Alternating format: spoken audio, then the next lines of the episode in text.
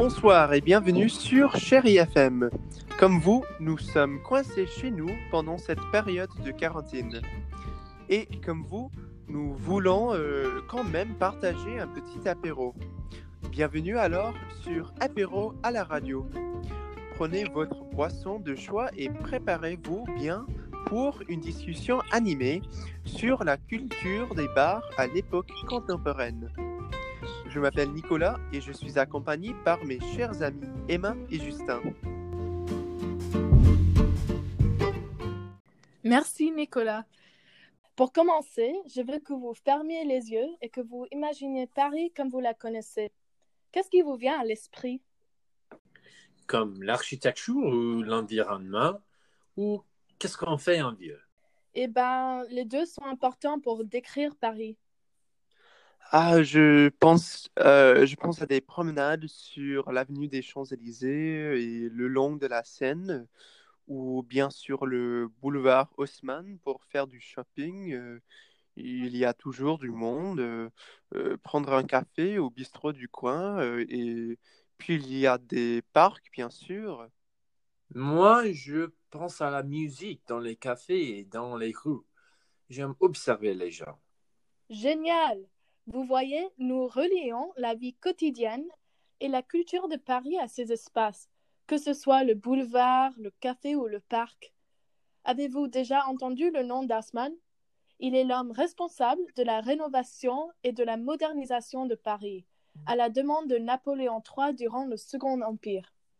La ville n'était pas toujours un environnement propice au brassage du public ou à la congrégation d'artistes et de musiciens.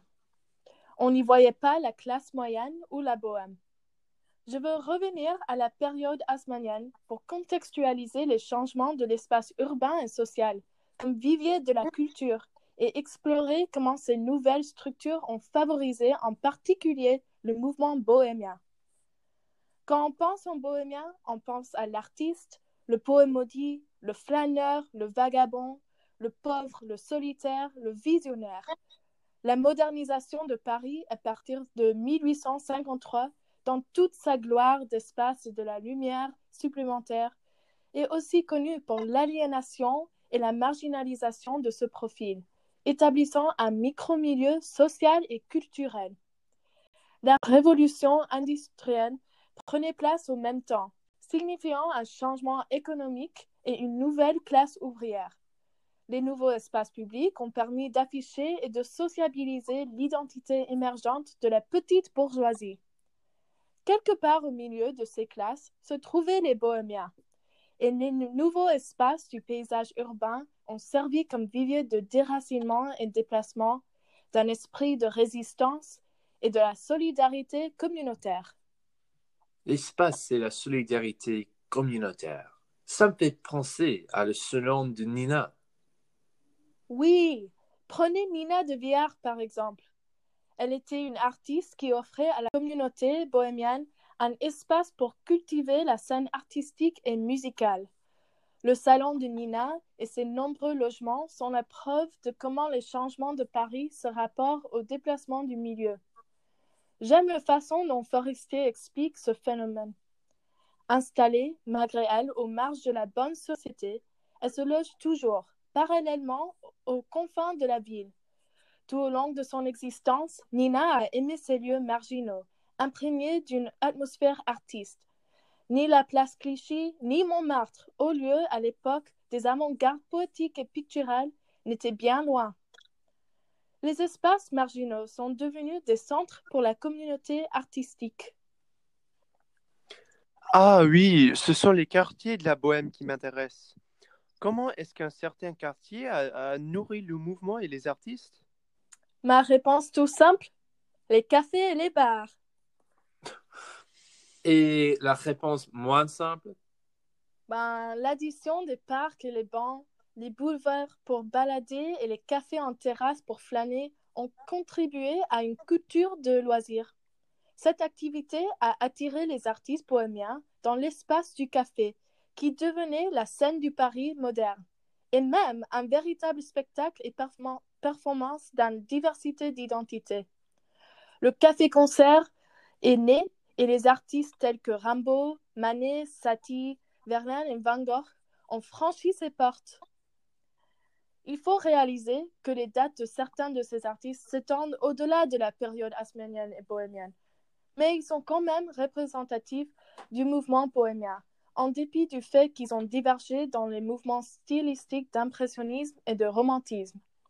C'est dans le contexte du café ou bar que les artistes de la bohème pouvaient échanger librement des, idées et ainsi rejeter les règles et les contraintes de l'Académie des beaux-arts. Le Chat Noir dans le quartier Montmartre était l'un de ces lieux populaires. Satie jouait le piano tant que les poètes lisaient leurs écrits. Je suis intéressée de savoir plus sur les artistes qui ont fréquenté ces lieux, qui ont fourni, l'inspiration de la créativité de leurs œuvres. Merci Emma, vous avez tout à fait raison. Comme vous venez de le dire, il est évident que les cafés et les bars servaient à l'époque en tant que lieu d'inspiration, lieu de création. Ces établissements jouaient un rôle crucial euh, dans le développement du mouvement artistique et culturel bohémien. Euh, non seulement pendant la période d'osmanisation en France, mais aussi aux États-Unis. Il ne faut pas oublier ceux qui ont mené le mouvement bohémien aux États-Unis. Euh, les créateurs américains ont eux-mêmes passé du temps au bar où ils ont trouvé euh, leurs communautés artistiques, littéraires et bohémiens. prenons par exemple Walt Whitman, qui en 1858 a trouvé Pfaff's, un bar à bière sous terre qui est vite devenu son bar préféré. Pfaff's était l'un des premiers établissements bohémiens à New York euh, c'était un lieu de refuge pour des artistes, euh, des écrivains, des acteurs et des autres qui se réunissaient pour chercher ensemble une nouvelle mode de vivre, aussi bien que du soutien moral. Et du coup, je dirais qu'il est nécessaire de comparer le rôle des bars dans les mouvements bohémiens européens et américains. Plus spécifiquement, je crois qu'il serait bien utile de comparer Walt Whitman et Arthur Rimbaud, euh, bohémiens par excellence, euh, à travers leurs expériences au bar. Donc, euh, ce que vous trouvez important, c'est la relation entre ces poètes et leur bar préféré Oui, plus ou moins. mais un moyen pour découvrir cette relation, c'est d'investiguer l'influence que les bars possédaient sur les œuvres des deux poètes. Il est vrai que Whitman et Rimbaud sont allés au bar pour trouver euh, de la camaraderie et pour boire de l'alcool. Mais comment ce passe-temps a-t-il influencé le langage euh, employé dans leurs poèmes ou bien les idées euh, qu'ils partageaient à travers leurs poèmes? Est-ce que c'est au bar où ils ont raffiné leurs esprits bohémiens? Moi, je dirais qu'il est probable que la réponse à cette question soit oui. Ah, je comprends. Ce que vous dites, c'est que les bars et les cultures bohémiennes de certains bars affectent les points de vue de Rimbaud et Whitman. Oui, c'est exactement ça. Et, puis, euh, quand leurs points de vue ont évolué, leurs œuvres ont évolué aussi. Le quart de siècle entre 1850 et 1875 comprend non seulement la découverte de Pabst de Whitman, et la découverte de Rimbaud euh, du Café du Ramor à Paris, mais il comprend également euh, les périodes majeures créatives des deux poètes. Dans le cas de Whitman, il a trouvé Pabst à Manhattan en 1858 pendant une période difficile de sa carrière. L'échec de son œuvre euh, Leaves of Grass le décourageait et Whitman avait besoin de l'encouragement euh, de la communication avec d'autres hommes et femmes créatifs et de l'alcool pour briser son état mental désespéré. Et donc à Pafs, Whitman a trouvé euh, une communauté intellectuelle et artistique ainsi que des boissons froides. Dans leur livre Whitman Among the Bohemians, euh, Johanna Levin et Edward Whitley nous montre que les bohémiens chez Pabst lifted his spirits at a time when he desperately needed it. Uh, they gave him friendship and laughter in addition to uh, wine and beer. and they uh, engaged him playfully and intellectually. Ah, alors c'est à travers ses expériences à Pfaffs que Whitman a acquis son esprit bohémien. Oui, c'est ça. Il a passé presque chaque nuit à Pafs pour euh, une période de plusieurs années. C'est à Pafs où Whitman a solidifié sa perception du mouvement bohémien comme étant un mouvement souterrain, voire une résistance. Dans son poème The Two Volts, Whitman évoque la lutte de l'artiste, du poète et de chaque homme et femme qui travaillent dans l'industrie de la culture et qui sont souvent oubliés, même ignorés, par les bourgeois et les autres groupes dans la société new-yorkaise. Le vin et Whitley nous fournissent une analyse éloquente et pertinente. By depicting the entombed Bohemians in the double vaulted ceiling of the basement beer cellar, the poem inaugurates the enduring trope of a countercultural underground, quite literally dividing the emerging Bohemian bourgeois opposition uh, into above ground and below ground locations. Il est donc évident que la communauté et la culture de Pabst jouaient un rôle crucial dans la vie et dans l'œuvre de Whitman. Oh, c'est fascinant l'influence qu'un bar peut avoir sur la vie créative d'un poète. Passons à Rimbaud. Comment ces expériences au bar en France l'ont changé Ah, Rimbaud, c'est un drôle de type, lui. Euh, Rimbaud buvait beaucoup pendant son adolescence et pendant sa vie comme euh, jeune adulte, euh, comme vous savez. Euh, donc, il a passé beaucoup de temps au bar. Je suis sûr que vous connaissez déjà l'histoire de son agression contre son ami Paul Verlaine. Mais non, je ne la connais pas. Raconte-nous l'histoire. En 1872, Rimbaud buvait sans cesse et il avait la propension d'agir d'une façon très violente quand, il était ivre. Une nuit en mai, il se trouvait au Café du Rat à Paris avec son ami, ennemi et colocataire Paul Verlaine. Soudain, dans sa stupeur, Rimbaud a pris un couteau et a poignardé les mains et les jambes de Verlaine. Mais c'est épouvantable, ça. Oui, bien entendu. Rimbaud était fou, vous savez. Rimbaud a perdu ses communautés dans les bars à travers euh, des incidents violents, euh, mais je crois que la raison pour laquelle il passait des jours au bar, euh, ce n'était pas la communauté. La raison, c'était l'alcool. Il est évident que les bars servaient de lieu d'inspiration et de communauté pour ces poètes, mais l'essence d'un bar, c'est l'alcool. Je dirais que le bar était la salle d'inspiration et de communauté parce que c'était au bar qu'on pouvait boire de l'alcool avec euh, des amis et, avec d'autres créateurs. C'était l'alcool dans les bars qui facilitait la camaraderie et l'esprit bohémien dont Whitman avait besoin.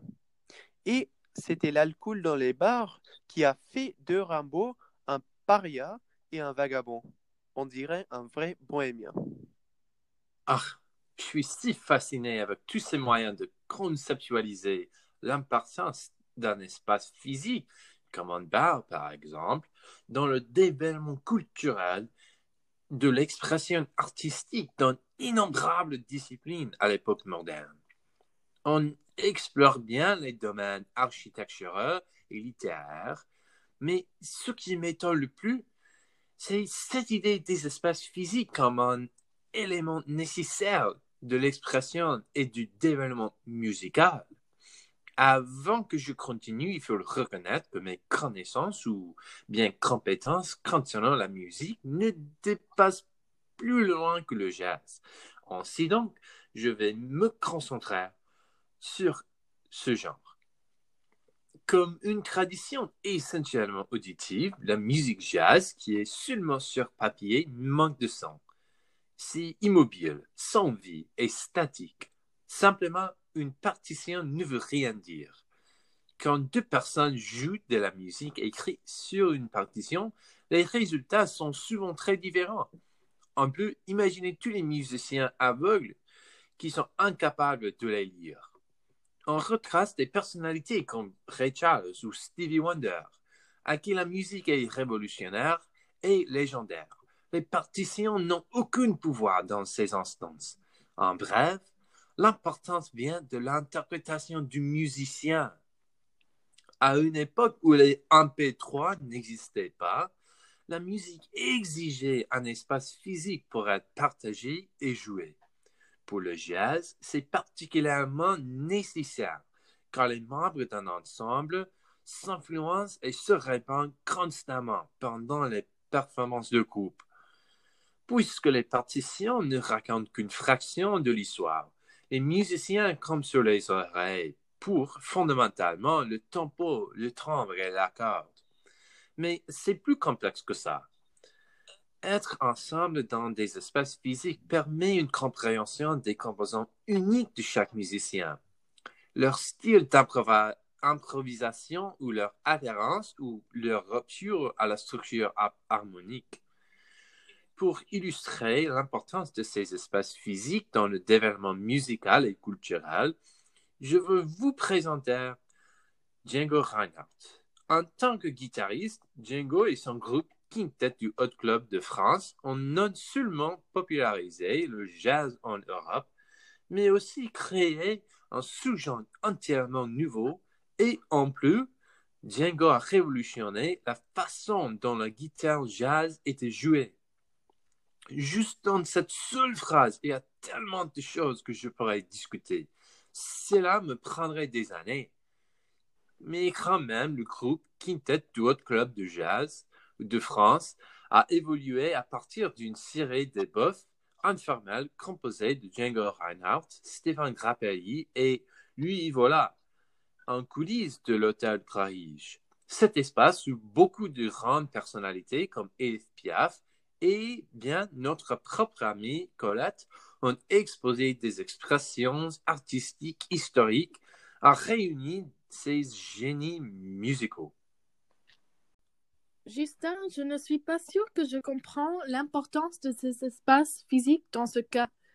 Plus précisément, pourquoi est-ce important pour ce groupe de jazz? Je pense que je peux aider un peu ici. Je chante beaucoup en groupe à l'église et si une seule personne chante mal, l'ensemble souffre. Donc euh, j'écoute et je m'adapte toujours aux autres chanteurs pour chanter le mieux que possible. Proche, mais pas exactement. J'imagine que dans ton groupe choral à l'église, chaque note de la musique que tu chantes est probablement déjà écrite. Il n'y a pas beaucoup de possibilités d'interprétation. C'est la distinction impérative entre le jazz et d'autres genres quand on le joue, beaucoup n'est pas scénarisé, en particulier dans les buffs. Puisque le manque de structure accentue la composante créative de ce genre, jouer dans un buff en coulisses par exemple, crée un espace pour développer, développer des idées musicales et plutôt, sans l'occasion de jouer dans ces espaces physiques comme ça, ce développement n'aurait pas lieu autrement. En résumant, je prétends que Django montre que les espaces physiques facilitent un échange musical des idées qui est nécessaire pour le développement musical et culturel dans le jazz. Ah, ah d'accord, je vois ce que tu veux dire. Je suppose que si certains se réunissent et commencent à improviser, ils peuvent réaliser ce genre de développement alors. En fait, non. Bien que beaucoup de gens associent le jazz à l'improvisation sous forme libre, en réalité, il existe des règles, des formes et des structures plus ou moins rigides auxquelles les musiciens du jazz souvent adhèrent. Ouais, j'admets que c'est contre-intuitif, mais quand même, je pense que ça illustre exactement pourquoi le développement musical est si difficile. C'est pour ça que j'aime je n'aime pas seulement la musique de Django, mais aussi l'histoire de ses créations. Les coulisses au hôtel et les clubs où ses idées en prévie racontent l'histoire de l'évolution des conceptions musicales autant que la musique elle-même. Comme Nicolas l'a dit, un aspect constant du sujet qu'on vient de discuter est l'alcool, qui sert toujours comme un élixir d'inspiration ou bien comme un poison social. C'est un équilibre délicat. Nous sommes sûrs que cet apéro à la radio vous a inspiré. Nous sommes inspirés aussi. À la prochaine!